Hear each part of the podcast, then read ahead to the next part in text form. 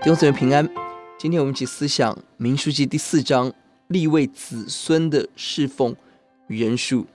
这一章详细的说明立位各族的侍奉以及人数，而从最核心的歌辖谈起，因为他们要搬运会幕当中所有的物品，包含约柜，包含会幕这些桌子等等。相较其他两个族群，他特别不断的强调要顺服大祭司伊利亚撒的指示，包含在三章三十二节跟四章十六节。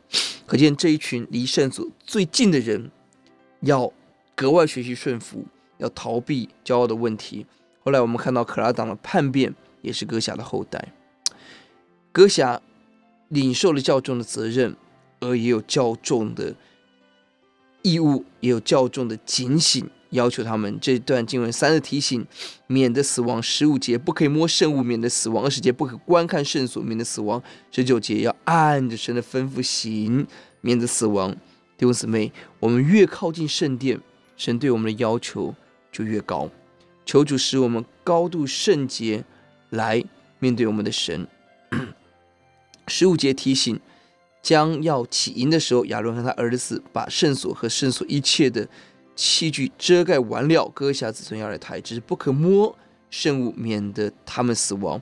会幕里这些物件是歌辖之人所当抬的，圣所的物品应当遮盖，教导百姓要学习敬畏神，尊重神的法则，要谨慎按着神的吩咐而行。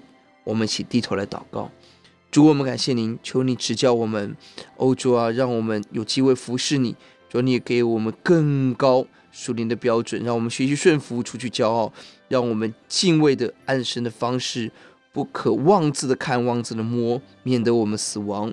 把高度的敬畏浇灌在我们当中，让我们学习服侍你。感谢主，听我们的祷告，奉耶稣的名，阿门。